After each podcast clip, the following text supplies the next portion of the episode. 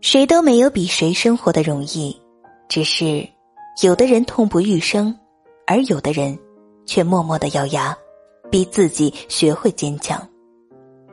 人生本来就是一个不好的习惯，总是爱跟别人比较，看看有谁比自己好，又有谁比不上自己，而其实，为你的烦恼和忧伤垫底的，从来不是别人的不幸和痛苦。而是你自己的态度。人生是不断克服自己惰性、不断战胜恐惧、不断探寻的过程。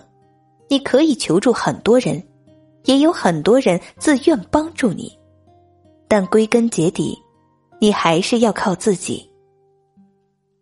在灰暗的日子中，不要让冷酷的命运窃喜。命运既然来凌辱我们。就应该用处之泰然的态度予以报复。生活从来不是一蹴而就，也没有永远的安稳。艰难坎坷总会接踵而来，在过去、现在以及将来，